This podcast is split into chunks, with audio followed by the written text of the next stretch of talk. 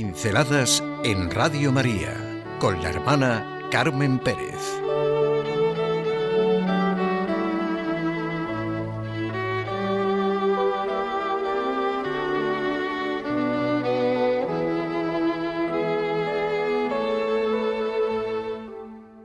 Me cambió la vida y volví a empezar.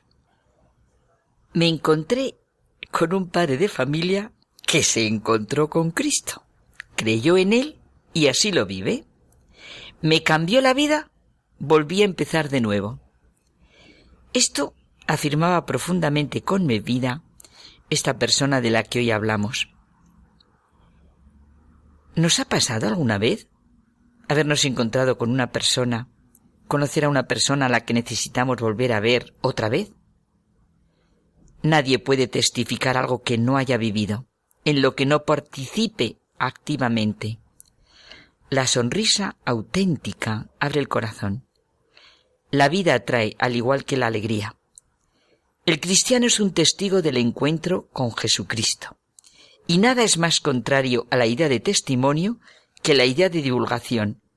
Nada hay más diferente del auténtico apostolado que la propaganda. Jesucristo no hizo propaganda. ¿Hemos experimentado o hemos visto en otro lo que es volver a empezar, volver como a nacer de nuevo. Esta es la más poderosa fuerza regenerativa que puede experimentar una persona y el nuevo horizonte del mundo en que vive. Me cambió la vida, volví a empezar de nuevo. La historia de Nicodemo, el fariseo, el magistrado judío, sacudió fuertemente a Miguel de Unamuno. Su pregunta era también la suya. ¿Cómo pueden hacer uno siendo ya viejo. La leía y releía. En verdad te digo, el que no nazca de lo alto no puede ver el reino de Dios. Necesitamos hacer como todo convertido, buscar en nuestro corazón de niño y mamar la leche con una expresión de un amuno que nos hace crecer, que nos da firmeza y solidez. Y esto solo puede ser algo que viene de Dios como es el ver testimonios de vida que nos conmueven interiormente.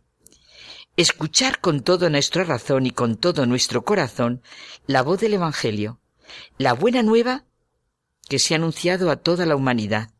Sentir que arde nuestro corazón, como les pasó a los dos discípulos que se habían sentido defraudados y se marcharon a Emaús hemos de poder volver a empezar, renovarnos y hacernos hombres nuevos. Hay un crecimiento de dentro a fuera y es el crecimiento de lo que es nuestra verdad, nuestra identidad. Toda nuestra vida descansa en la verdad. Un drama que vivimos mucho más intensamente de lo que creemos es el ocaso de la verdad que produce una incertidumbre y un vacío que angustia. El consumismo, el permisivismo, la palabrería superficial, los pobres placeres y goces, destruyen nuestra identidad. Vivir en la verdad y de la verdad conduce a una auténtica autoestima, a una vida plena, repleta de esfuerzos y logros.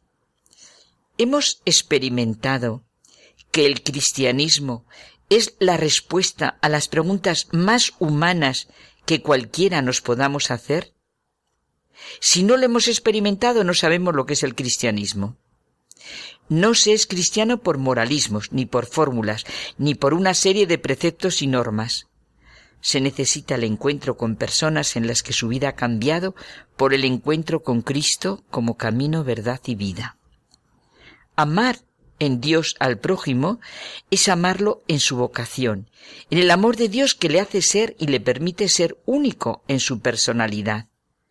Así se siente amado el cristiano y así ama. No hay amor más profundo.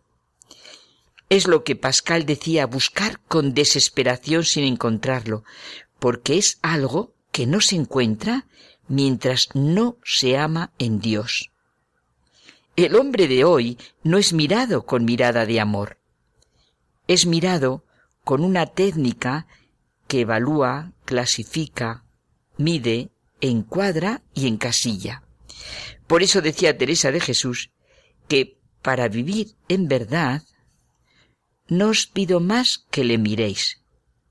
Pues claro, para mirarlo hay que haberse encontrado con él. El cristiano es cristiano en las respuestas concretas que da a la vida diaria, en el enfoque de sus problemas y en su solución. Dice Henri de Libac que basta ser hombre para ser un fanático. Cualquiera puede defender con tenacidad desmedida y apasionamiento sus opiniones y creencias. Cualquiera puede actuar preocupado o entusiasmado ciegamente por alguien o por algo. Pero que en esto nos mostremos como cristianos, eso es otro cantar. La fe realmente vivida, lógicamente vivida, interiormente vivida, nos salva y ayuda a los demás, al contrario de todo fanatismo. Los falsos profetas, ya hemos dicho, no son hombres que hacen falsas predicciones o que solo profieren errores. Son más bien hombres cuya vida no es auténtica, cuyo criterio principal no es auténtico y verdadero, hombres que están más a la escucha de sus propios intereses, hombres que dicen lo que haga falta para justificar su grupo, o los que halagan la opinión pública, lo que es la última novedad. Un solo hecho, una sola vida, en la que se haya vivido el encuentro con Cristo, basta para sacudirnos.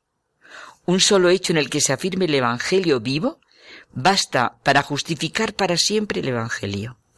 No seamos como esas personas que critican el cristianismo, la iglesia, las distintas épocas y situaciones, todo lo que se les pone delante, porque ven las sombras que cada uno proyecta, porque no han sido las cosas como tenían que haber sido, porque no están las cosas en las condiciones que ellos piensan, quieren y miden.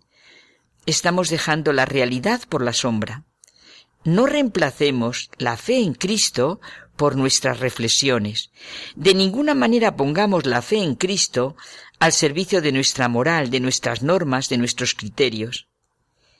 Me encontré con un hombre que creía en Cristo y así lo vivió. Me cambió la vida, volví a empezar de nuevo. Esta es la historia de tantos y tantos que empezó por su encuentro con Jesús de Nazaret. Hoy ha sido mi amigo y ayer Nicodemo. ¿Cuándo empezaré yo de verdad?